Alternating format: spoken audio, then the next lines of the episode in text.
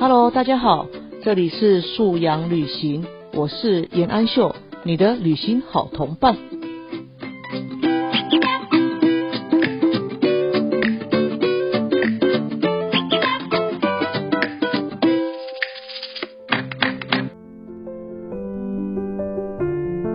彼此带着善意跟理解，吼，跟最基础的信任。那其实是孩子的福气了。今天不是说家长跟导师要对峙，其实我们共共同目标就是为了让孩子更好。那我觉得，当大家大人们把目标对准孩子的时候，很多时候我们那个尖锐会化解掉，我们就用柔软来影响对方。那其实都是在做为孩子好的事情。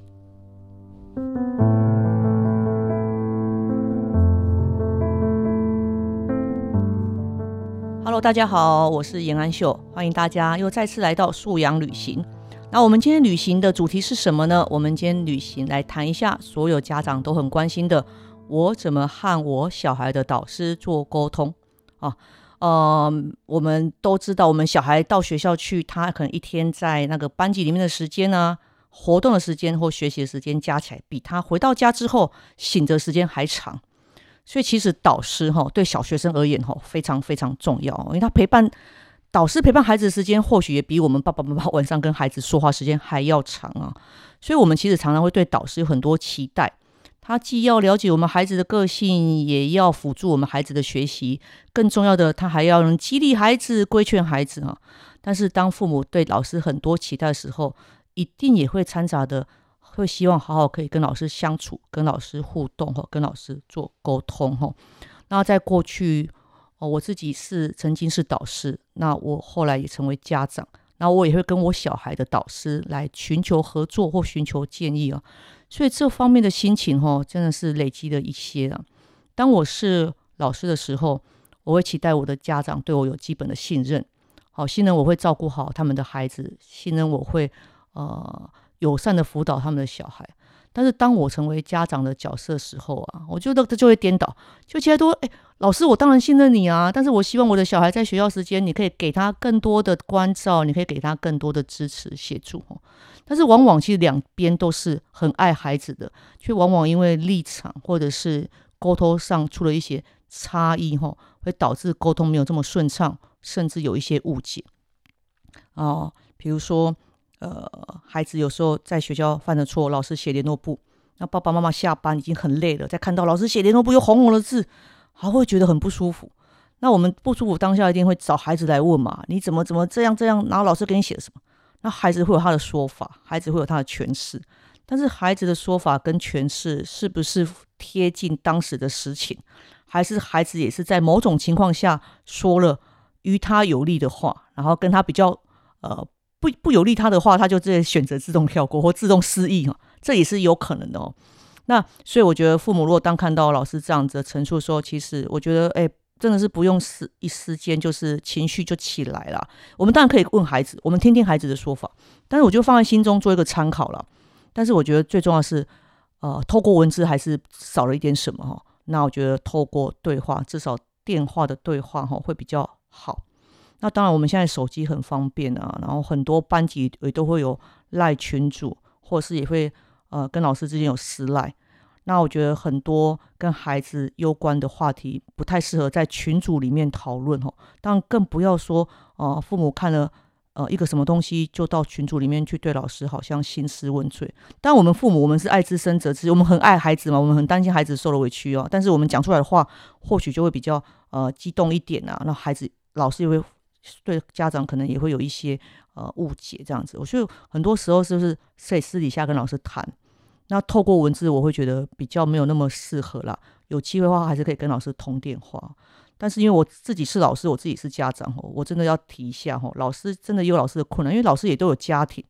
他回到家，他有他自己小孩要顾，他有他自己小孩的导师要处理，所以他真的没有办法。把他的晚上的下班时间，真的全部开放出来给所有想要跟他互动的家长，这点我们真的要体谅哈。所以，我们其实有一个方法，就是可以在联络簿上跟老师谈说：，哎，老师，我什么时候想跟老师呃讨论一下事情？那老师，我我什么时间方便？老师，你可以拨电话给我，或者是老师，你告诉我你什么时间方便，我可以拨电话给你。那我觉得人人跟人之间透过真实的话语的沟通啊，即使不是当面，但是你可以听到语气。啊，可以听到那个谈话的那个氛围哈，很多误会会降低。那我觉得是亲师沟通第一件事就是不要再一直制造误会了。好，当没有误会存在的时候，彼此比较有可能释放善意的时候，那个讨论的内容会比较容易聚焦，聚焦在我们怎么帮助孩子，我们怎么解决事情，而不是今天会误解，诶，老师误解家长，然后家长也误解老师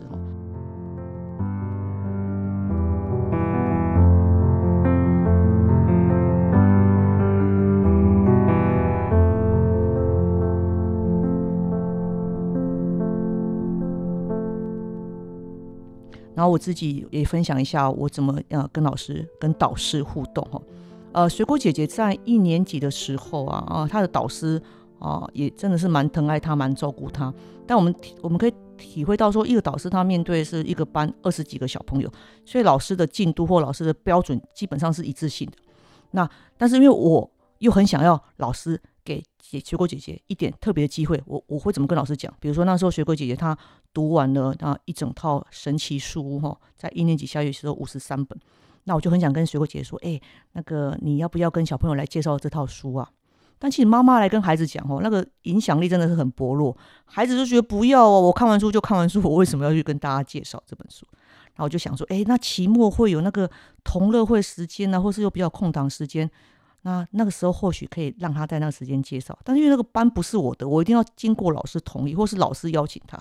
我就跟老师商量，拜托说老师，那个呃水果姐姐啊，她看完这套书，那作为妈妈的我也很想要她有机会可以透过语言表达去跟其他的同学介介绍这套书，然后我希望她不单只有输入，我也希望她可以练习输出。老师啊，你是否可以给她这样的机会？但我觉得家长这样请求的时候，在老师时间上允许他的班级调度上 OK 的话，他基本上他都会答应，因为这不是坏事啊。他也觉得，哎，孩子来讲，然后其他孩子都可以听，那老觉得老对老师来讲也也很棒。但是我我就是带着一个请求的呃口气跟角度跟老师谈这件事，老师就觉得乐观其实很好很好。然后这时候我才带出我的目的，说老师啊，我跟他讲吼，效果好像比较差哎。老师你跟他讲好不好？他会比较听你的话。那我觉得老师面对家长这样的要求，就觉得啊没有问题啊，妈妈你放心交给我，来跟他说，我请他来跟小朋友介绍书。然后我这件事我就这样跟老师私底下进行，我也没有跟水果姐讲。还有几天后，他有天他几天后他回家，他说妈妈，我跟你说，老师叫我介绍神奇树屋，诶，他就面带愁容。我想说，哇塞，老师真的帮我了，我就心里很感谢。我说真的吗？老师怎么跟你说？老师说期末考后有时间啊。他说有一节课是那种大家才艺发表，他就叫我除了才艺发表之外，我再介绍这套书。我说真的吗？老师有规定你时间吗？他说还好，老师说五到十分钟都可以。那我要不要做海报也都可以。然后他就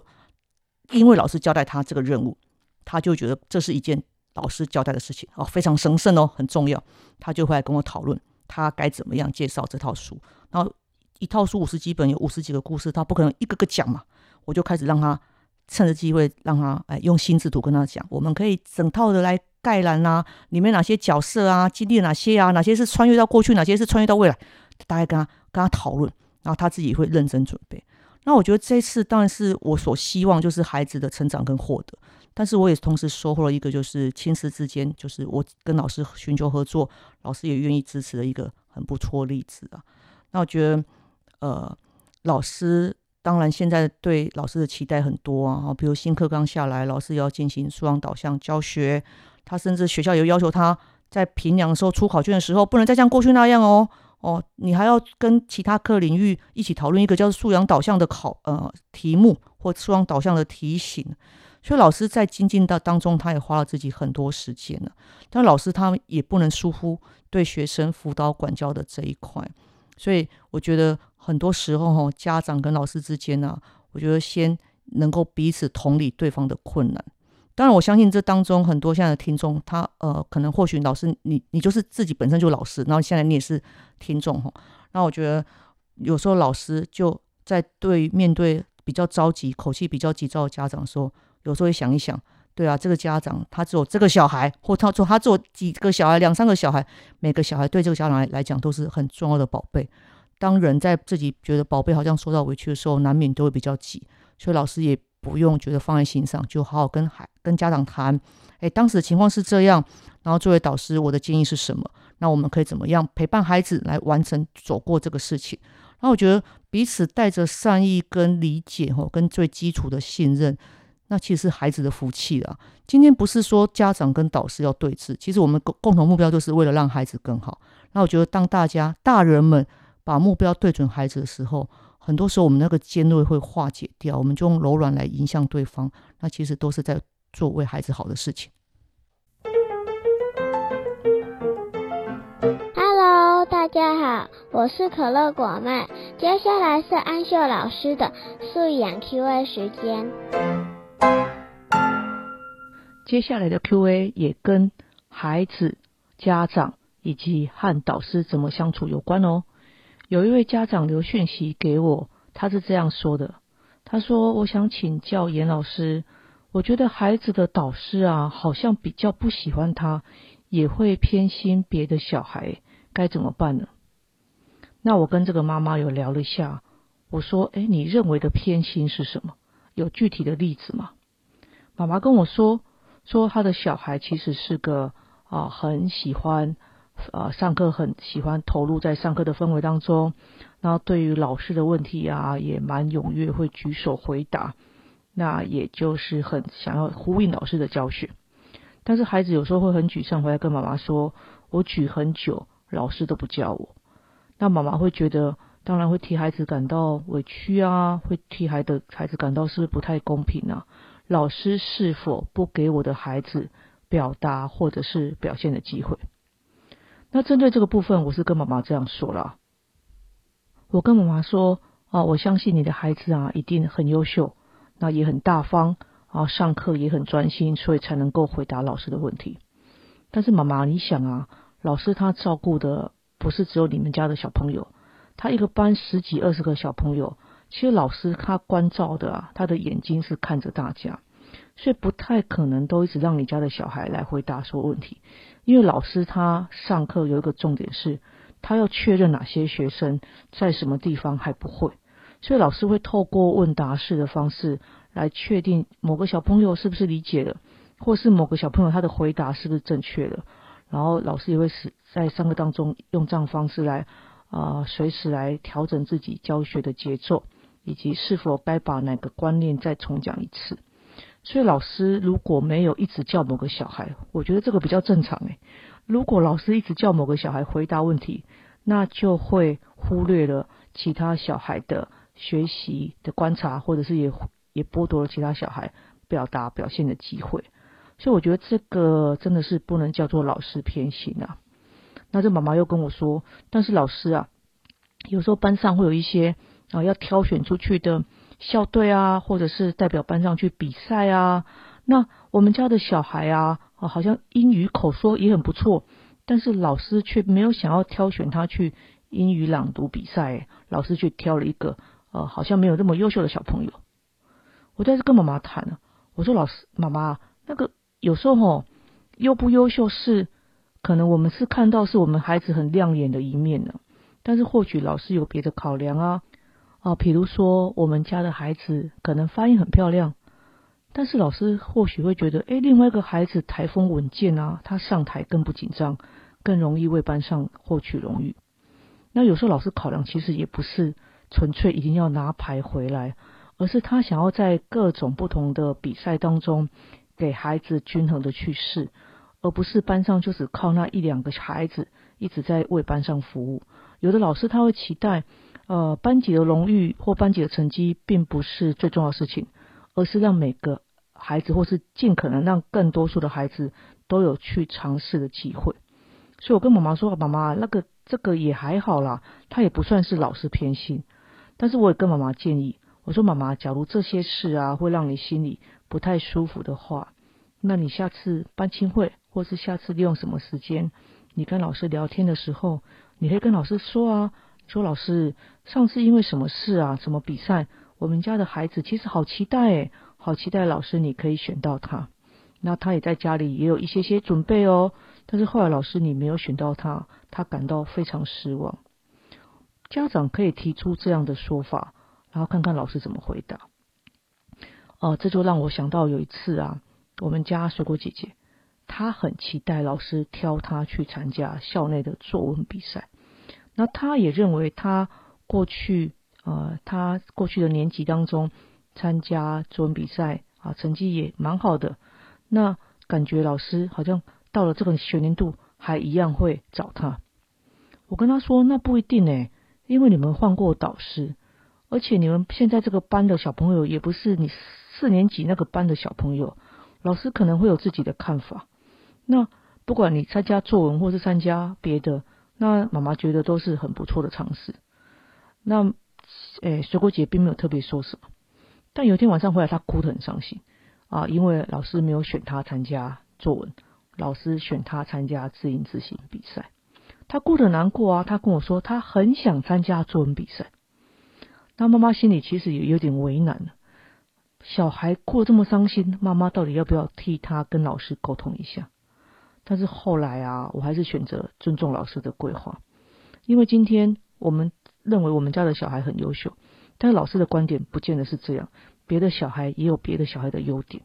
那今天啊，今天一个比如说新的字音字形落到水果姐的身上，我就鼓励她，哎，我说不会啊，你就去尝试看看嘛，你或许会在这边也会哦有很亮丽的成绩啊，你不一定一定要去参加你想参加那一个。然后后来水果姐调试心情之后，她就认真去准备自音自省。那一次自音自省，她也得到了很好的成绩。那我觉得老师的选择，家长不要很快的就下定义说，老师对别人比较好，老师对我家的小孩比较不好，老师偏心。我觉得很多时候误会常常会因此产生呐，吼，老师也没有部分家长想的这么。好像都会去巴结什么家长委员的小孩，巴结谁的小孩？哎，这个年代哈，我是真的觉得，就我身边看到的以及我听到的这部分真的很少啊。老师都有自己的专业自主权，然后老师也都很有自己的教学的方法、教学的一套。其实不太有老师所谓就去巴结家长委员啊，或甚至家长会长这种情况吼，那个古老的传说在这个现代真的很少。那我觉得。呃，家长第一啦，先不要有啊放一个误会在心里，然后第二就找合适的时间跟老师谈。但谈当中其实带着善意去谈，或带着只是想了解，想怎么样以后在家里可以配合老师来辅导我们的孩子。当你这个角度是这样摆的这样子的话，老师其实就会感到家长的善意，他不会觉得家长今天是来。啊，找他算账或来，哎，就是来跟他不愉快的老师，其实也会把他的考量告诉你。其实我们想都要相信哦，老师他面对的不是做我们家孩子，他要面对各家的宝贝。老师其实也很难周全他只能在他所能决定的范围当中，尽可能的给大部分的孩子都有去尝试的机会。然后从老师是否。啊，比较不疼爱我们家的小孩的这个论点，我们再倒退回来看，今天我们的小孩具备了让人家疼爱的特质吗？哦，这句话讲的是比较直也比较重。其实很我们在教学现场看到很多小孩啊，呃，不是讲话这么让人家听起来舒服。那或许很多小孩他的独占性跟表现欲也比较强。那我觉得这是每个孩子天生的气质，这没有关系。但因为在团体当中。可能还是要顾虑到别人哈，那也不是说呃小朋友想要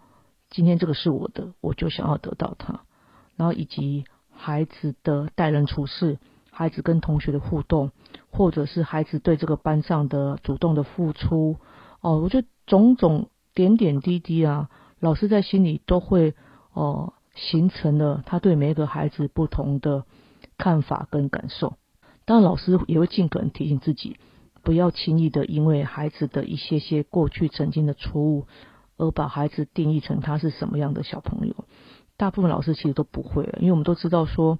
孩子都在成长嘛，也都在不停的学习，然后犯错也难免。那老师都尽可能会去教育孩子，怎么样往和善的、呃友善的一个团体的一份子去跟大家相处。但我们家长真的，呃，也真的是要很。认真的去思考，我的孩子在团体里面，他是个受欢迎的人吗？他是个好相处的人吗？他是个可以去赞美别人、欣赏别人，而不只是去弄别人的那种小朋友吗。那有家长可能会听到这边会不太服气啊，说啊，我家小孩只是调皮而已啊，我家小孩没有恶意。但是我们在现场会看到，很多家长面对孩子的所谓的调皮没有恶意，其实那在班级里面的经营、老师的管理当中，确实会给老师带来或大或小的困难呢。所以其实团体就是一个很好的学习的一个环境哈。我们其实就在团体里面学习怎么样收敛自己，以及怎么样放大自己的优点，然后呃和善的跟别人相处。那我觉得从这三个部分来跟大家谈，第一呃不要太尽早的。认为老师对我的小孩呃不友善，那第二，我们其实可以主动的找机会来跟老师聊一聊那个曾经让我们跟让孩子感到困惑的场景。老师看老师的说法，看老师怎么说。第三，我们其实也要回过头吼，好好的去思考我们的孩子啊是否具备了在人际关系当中他能够和善的与人相处的特质啊。那一个受欢迎的孩受欢迎的孩子啊，啊比较不会认为别人针对他，也比较不会认为别人呃对他不友善。他在团体生活当中，其实他会过得比较快乐。好，这就就以这三点来跟大家啊，我们互相说加油。好，那我们今天节目就到这边，谢谢大家啊陪素养旅行一段，那我们下次见，拜拜。